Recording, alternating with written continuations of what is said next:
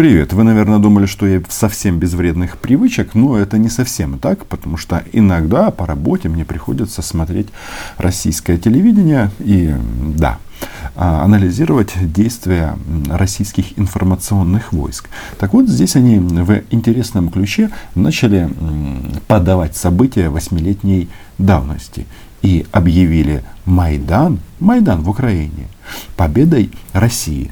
И а, тут а, аргументы, которые приносятся, они очень интересны в каком ключе. Потому что если внимательно слушать, то получается, что Майдан в нашей стране это а, явился лишь поводом для российского военного вторжения. И когда они причисляют плюшки, которые получила Россия от Майдана, они уже не переживают ни по поводу тысяч убитых. Нет, нет, это уже так, история. Никто не говорит о защите русскоязычных и все э, сопутствующие бредовые вещи. Так сказать, чистый факт. И вы знаете, давайте-ка послушаем, что они говорят, чтобы сделать свои выводы. И вы думаете, я просто так говорю о том, что наша демократия демократией, однако э, мы уже не имеем права на Майданы. Только все по процедуре, потому что как только у нас а, на секундочку пропадет верховный главнокомандующий, а, Россия пойдет в наступление. И это нужно понимать. Поэтому подписывайтесь на мой YouTube канал, ставьте лайки, все как обычно. Называем здесь вещи своими именами. Сегодня можно говорить о том, что, что этот Майдан, как он сказался на России, что он дал России. Значит, первая реакция была, что это проигрыш России, э, тупик российской политики, проиграли Украину. Конечно, это событие Рубикон и в истории Украины, и в истории российско-украинских или украино-российских отношений. По сути, этим событием Владимир Путин и вот эта вот а, вся компания, которая всячески хвалит его, а эти ребята собрались а, именно хвалить курс Владимира Путина, они тем самым обнулили вот этот вот 350-летний миф о что там братство, один народ, но все эти вот бредни, на которых а, воспитывали детей в Украине еще совсем недавно. И, собственно, эта тема, она в общем, более-менее постоянно будируется. И, как говорится, это любят тему и наши украинские коллеги, националистически настроенные, даже не очень националистически, с гордостью, видимо, считают, что насолили России. Это Карен Шахназаров, известный в прошлом режиссер, а ныне адепт Путина. Вот он считает, что если Россия проиграла Украину и политическое влияние в нашей стране, то тем самым насолили на Российской Федерации. Я не знаю, вот эти вот э, мерила их, они интересные и странные, потому что, по сути, они пытаются э, себя перепозиционировать на, на постсоветском пространстве. И да, они признают, что Украину они проиграли. Да, конечно, это все объясняется еще с такими словами, что не очень-то сильно хотелось, но факт остается фактом, что политическое влияние Российской Федерации в Украине сейчас равно Медведчуку. Да, Медведчук, конечно, у нас э, сидит в своей золотой клетке, ну, условной, но э, рассчитывать на то, что пророссийские силы придут к власти у нас, по-моему, уже не спешат на это надеяться даже вот эти вот абсолютные адепты Путина. Ну давайте посмотрим на факты. Во-первых, Россия получила Крым. Строго говоря, если бы не было Майдана, никакого Крыма России не видать, как своих ушей. Почему я говорю о Рубиконе? Ну, потому что оно бы все равно прорвало и сейчас это становится понятно. Если бы у нас была бы и дальше а, вот эта вот часть политической элиты а-ля Янукович, Азаров у руля, то если бы так продолжалось, если бы они торговали Украиной за дешевый газ дальше, то неизвестно, чем бы это все закончилось. Но факт остается фактом. Что мы тут слышим? А, Майдан, а, если бы не Майдан, то Россия бы не напала. Но что-то мне подсказывает, что на фоне вот этого вставания с колен они бы искали новый повод. Ведь действительно, слушайте, давайте себя вспомним 8 лет назад, ну уже немножко больше, наверное, что, да, даже 8 лет назад, когда только все начиналось, и мы переживали за события на Майдане, кто-то его поддерживал, кто-то нет, но мы не могли предположить, что Кремль даст команду стрелять в граждан Украины. А это произошло. И люфт вот этот вот, временной между э, Майданом и, соответственно, российским военным вторжением, это же месяцы, месяцы. Когда началась операция по захвату Крыма? 20 февраля 2014 года. Да-да, смотри, медаль за, как они тут говорят, возвращение Крыма. Только Майдан, только этот переворот позволил провести референдум в Крыму и получить Крым. Что такое Крым для России? Это принципиальнейший вопрос. Лексика нейтральная. Получить. А, Крым присоединился. Нет. Была проведена военная операция, и Россия а, временно аннексировала украинскую территорию. Это понятно. Но а, что дальше? Вот они, Крым, наш прекрасный Крым, нашу здравницу рассматривают исключительно с точки зрения войны, военной базы. Россия после Беловежских соглашений осталась практически без Черного моря. У нас оставалось Сочи, Геленджик, да, Новороссийск, все. Сомнительное оправдание войны.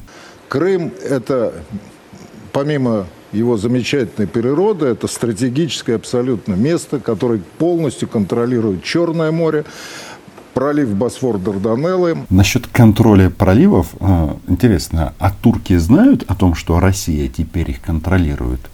Мне кажется, у Эрдогана, нашего дорогого друга и партнера, может быть другое мнение. И и, между прочим, в условиях нынешних технологий ракетных это контроль практически над всей Европой. То есть вот с юга Крым, с севера Калининград.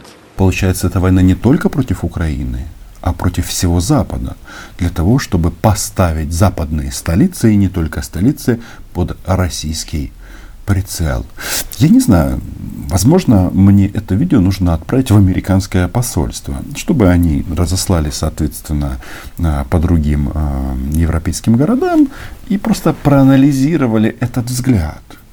И люди больше должны в результате этого анализа, как мне кажется, помогать нашей стране. Потому что это что получается? Если они из Крыма целятся на Европу, а что будет, если они захватят еще что-то? Нет, они не захватят. Этот вообще монолог на Карен Георгиевича, он такая, знаете, ода, ну что ли, оправдание. По-моему, так. То есть это фантастическое приобретение, которое, я бы сказал, честно говоря, стоит всей Украины, извините. Вот с точки зрения геополитической. С точки зрения войны. То есть Карен Георгиевич понимает и принимает, что Украину они потеряли. Однако, если опять же размышлять э, дальностью полетов ракет, хочется задаться одним интересным вопросом. А вы не думали, что ракеты эти, они э, могут стартовать из других мест? Не только из Крыма. Вот Владимир Владимирович очень сильно переживает, что ракеты будут под Харьковом. Второй вопрос. Де-факто мы получили Донбасс. Де-факто. С грамотным населением, которые, многие из которых стали россиянами. Признание в прямом эфире российского государственного телевидения. Донбасс они получили. То есть и Донбасс они оккупировали тоже. А нам рассказывают о гражданской войне. Но с этим населением интересная штука. Вообще мы, мы получили большой приток населения, очень хорошего. Это очень качественное население, крымское, донбасское, образованное. Качественное население. Голубоглазые рабы, с прекрасным русским языком. Ну, немножко шокают, немножко гекают, но в принципе очень, очень неплохо. Вообще вот эта вот тема насчет э, работорговли современной, она здесь э, на федеральных каналах обсуждается не первый раз. Это обычно подается в таком ключе, что зачем нам мигранты из, из Узбекистана, Таджикистана или там каких-то других стран Средней Азии. Нет, нет, вот, вот эти намного качественнее. Ну да, а фашисты, конечно же, в Украине. Прекрасные работники. Мы получили несколько миллионов замечательных вообще людей, которые, кстати, с точки зрения патриотизма, пожалуй, может быть, и превосходят многих россиян. В 2014 году частенько по телевизору говорили, что в Донбассе живут больше русские, чем сами русские. Но по сути получается, что эти люди э, рассматриваются Россией исключительно как трудовые ресурсы. И да, мы помним вот эти вот сообщения, что шахтеры из Донбасса теперь работают где-то в Сибири и за Уралом. Почему так? От большой любви к России? Не знаю. Вполне возможно, что у людей просто не оставалось выбора. Это, наверное, важно проговорить, чтобы вот все, кто живут под украинским флагом, понимали, что нас ждет. Заметьте, они до войны, и во время войны, и э, сейчас в том числе продолжают транслировать один тезис. Он всегда где-то выскакивает. То Владимир Рудольфович Соловьев его проталкивает, что нас надо или в Магадан куда-то высылать, или куда-то там в Воркуту. Ну, в общем, э, в такие российские зажопья, где сами россияне жить не хотят. Они хотят жить в украинском Крыму. И да, количество населения там резко увеличилось. Как вы думаете, откуда там люди, туда люди переезжают? Ну да, там, где Э, остаются города-призраки. В, этом э, логика есть, э, ну, с точки зрения этих людей. Ну а кто должен их заместить? М? Вообще, чтобы мы понимали ставки. Это я говорю факты. Вот это факты. С этим не, это невозможно спорить. Это все плюсы, которые принес России Майдан. Третий плюс, на мой взгляд, очень немаловажный. Россия получила санкции. Давно я не слышал сообщений о полезности санкций. И вот Шахназаров рассказывает, что теперь и самолеты у России гражданские появились, и сельское хозяйство, и все-все-все. Однако на фоне этих санкций, что тут важно понимать. Во-первых, это не конец истории. И население России после 2014 года начало беднеть, а, и уровень жизни здесь не растет. Нет, это ни в коем, э, никоим образом не повлияет на российскую внешнюю политику, потому что власть здесь не выборная, и у людей никто не спросит. Но факт остается фактом, что... Э, а кто сказал, что в плане санкций на этом конец?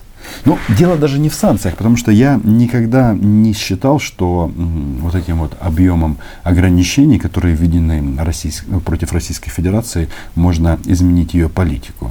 Тут если играть, то играть по полной. И есть э, механизмы. Но пока, видите, на Западе к этому не готовы. Но это не значит, что будет завтра так. Хотя вот есть еще одна опция. Я вот всегда говорил вот в части российской оппозиции, которая была, сейчас ее уже нет, или в тюрьмах, или в, или в эмиграции. Я говорю вот о движении Навальным. Люди, которые почему-то решили вынести за скобки российское вторжение в Украину, они, э, по сути, солидаризировались с Путиным и обнулили себя а что это значит для России? Они здесь закрываются в себе. У них тут везде враги, иностранные агенты. Э, просто какое-то безумное репрессивное законодательство принято за время аннексии, попытки аннексии украинского Крыма. То есть э, Россия сама изменилась. Тут э, проводится политика, как мне кажется, направленная на вытеснение как раз мигрантов. То есть сами по себе закрыться, законсервироваться, ну и что? И верить в Путина. Ну а как по-другому? Как говорится, как считается, проиграли. Что вроде бы Украина сегодня может вступить в НАТО, или, так сказать, она может во всяком случае стать как вот с плацдармом для разворачивания иностранных там, ракет иностранных, которые время подлета. Да-да, это как раз вот а, фобия Владимира Владимировича Путина. Он не хочет ракет под Харьковом, натовских ракет будут украинские? Ну, первое, я что-то абсолютно убежден, что если бы на Украине не было бы Майдана, и все продолжалось бы так же, это все равно было бы то же самое. И развернули бы и самое главное, развернули бы еще и в Крыму. Восьмой год. Они же в восьмом году просились уже. А Путин нам говорил о том, что они не могут допустить солдат НАТО и американских ракет в Севастополе. Именно так они обосновывали акт агрессии против нас. А тут, видите, оказывается, западные наши друзья не спешат с этими ракетами. И это же правда. Ну, то есть это я все к чему? Что они искали повод для войны они его нашли. Я думаю, что а, если так вот проанализировать, особенно вот как действуют российские пропагандисты сейчас, они очень быстро находят казус Белли. То есть раз они говорят, о, там детей, там, я не знаю, что-то с ними делают, давайте бомбить Киев. Ну, все очень-очень просто. Но есть один момент интересный. Эм, они здесь признают, что Украина стала Западом. А что это значит для нас? Это значит, э, нет, мы не стали западной колонией, потому что мы тем самым получили возможность сохранить суверенитет, свое государство. Работать над этим надо, но факт остается фактом. Две дивизии перешли из одного места в другое, что, мне кажется, делается вполне сознательно. И правильно делается. Это вызывает катастроф, катастрофическую реакцию на Западе. Русские завтра вторгнутся, русские войдут, русские будут завтра в Киеве. Немедленно надо что-то делать. Семь лет они уже за два часа захватывают Киев. Получается, что сейчас-то мы их держим в напряжении, что и должно было случиться. Если ты что-то хватаешь и не можешь проглотить, ты становишься рабом этого. Так как американцы американцы стали фактически рабом Украины. После этого кто-то вам будет говорить о внешнем управлении. Украина центральное государство в этом геополитическом раскладе. И мы, а, отстоим себя, а потом вернем то, что нам принадлежит. Мы же за международное право, как Сергей Викторович Лавров, а оно а, базируется на международно признанных границах. Подписывайтесь на мой YouTube канал, лайки, репосты. Все, как всегда, пишите в комментариях, что по этому поводу думаете. Ну, я опять же повторюсь. Я убежден, что они бы нашли другой повод для вторжения. И неизвестно, как бы пошла бы история в другой ситуации. Как бы там ни было, у нас власть меняется и сохраняется что? А, внешнеполитический курс. И так будет и дальше. А это значит, что будет Украина. На этом во многом и базируется мой оптимизм. Не только на этом. Короче, всем спасибо за внимание. Подписывайтесь на канал. И с патронами патронессом, как всегда, респект.